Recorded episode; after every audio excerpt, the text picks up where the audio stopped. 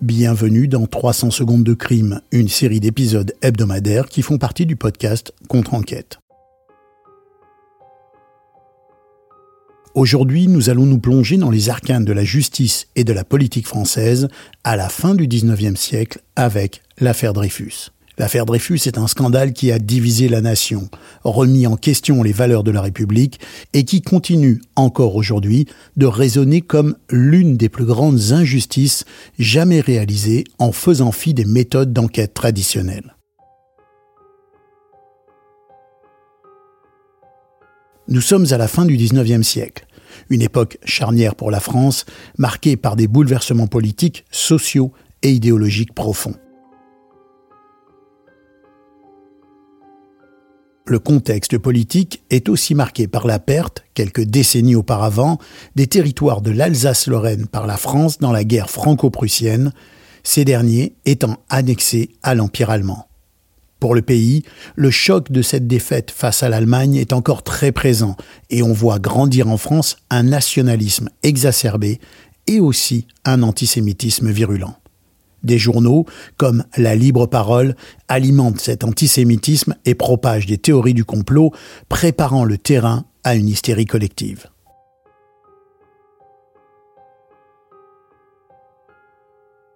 Les mutations au sein de l'armée française avec l'arrivée de nouvelles élites issues de l'école polytechnique créent également des tensions, exacerbant les rivalités et les jalousies entre les anciens et les nouveaux. L'armée, pilier de la nation, est alors perçue comme le dernier rempart contre la décadence et l'ennemi extérieur.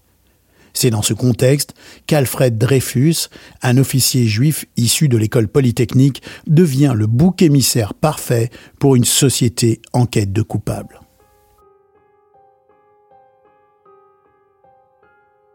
Commençons d'abord par les faits. En septembre 1894, le destin d'Alfred Dreyfus bascule dramatiquement.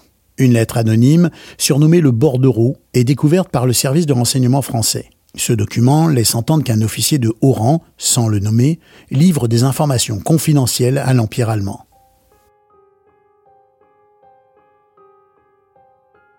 Malgré le manque de preuves directes, l'état-major guidé par des préjugés antisémites et des manipulations menées en interne même de la structure porte ses soupçons sur Albert Dreyfus. Le 15 octobre 1894, Dreyfus est convoqué au ministère de la Justice et il est immédiatement placé aux arrêts. Une expertise graphologique, hâtive et controversée va conduire à son inculpation.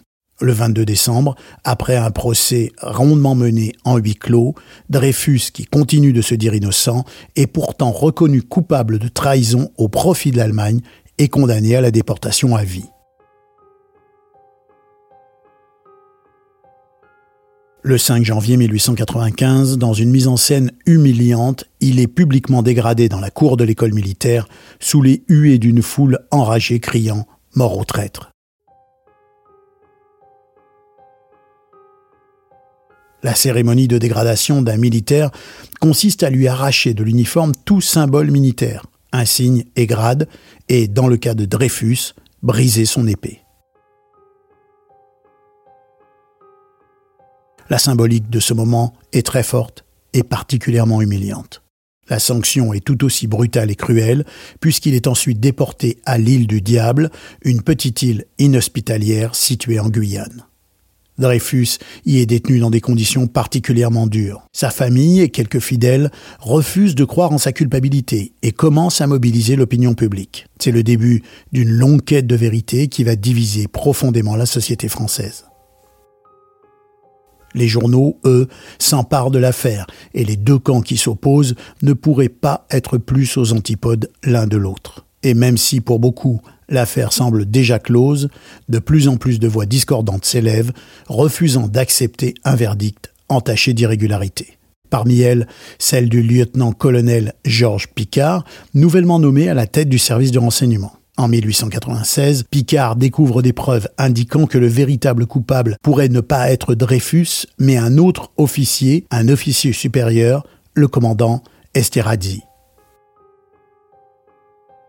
Malgré les risques pour sa carrière et pour sa sécurité, Picard pousse ses investigations, mettant au jour un véritable coup monté mêlant les mensonges et les faux documents. Ces découvertes le mènent rapidement à se retrouver en conflit direct avec l'état-major de l'armée qui cherche à étouffer l'affaire pour préserver son honneur.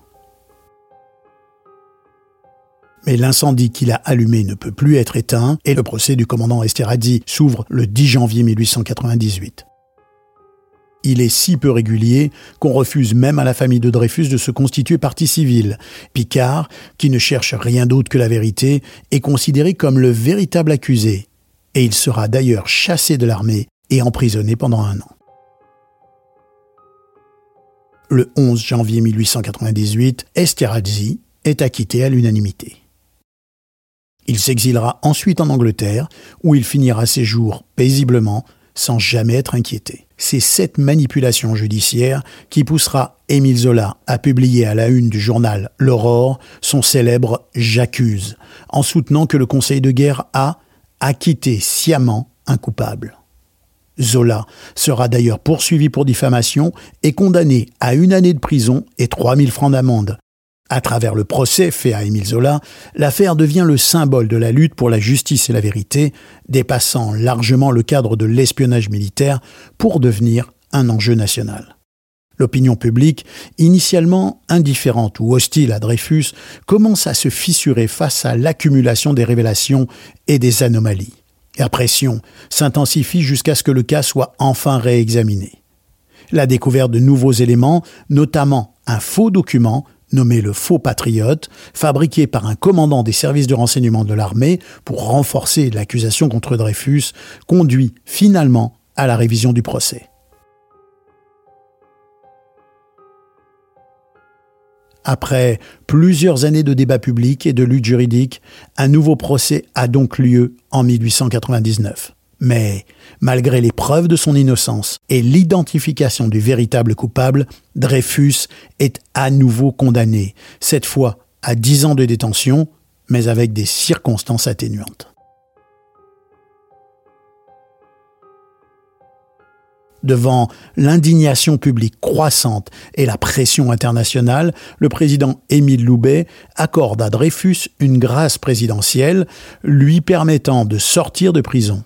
Toutefois, cette grâce n'équivaut pas à la reconnaissance de l'innocence de Dreyfus qui reste marquée du sceau de la culpabilité. Ce n'est qu'en 1906, après de longues années de combats menés par ses partisans, que la Cour de cassation annule finalement le verdict et réhabilite pleinement Alfred Dreyfus.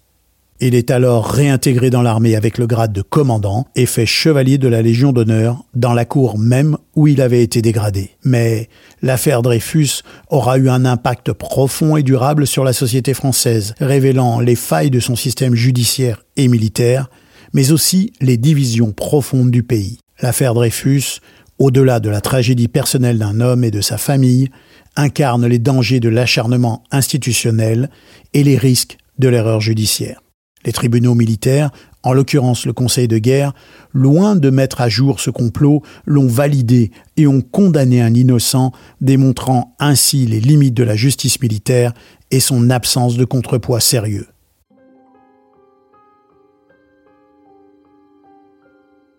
Comme le disait Georges Clémenceau, à qui l'on doit la création de la police judiciaire en France, la justice militaire est à la justice ce que la musique militaire est à la musique. Quant au soldat Dreyfus, il resta malgré cette terrible épreuve un exemple poignant de patriotisme en reprenant du service pour combattre durant la Première Guerre mondiale. Son histoire est une leçon de courage et de résilience, démontrant que même dans les heures les plus sombres, l'intégrité et la détermination peuvent éclairer le chemin de la justice. C'était 300 secondes de crime. Je vous dis à bientôt et n'oubliez pas de vous abonner au podcast Contre-enquête sur Spotify ou Apple Podcast pour ne rien manquer des prochains épisodes de cette série.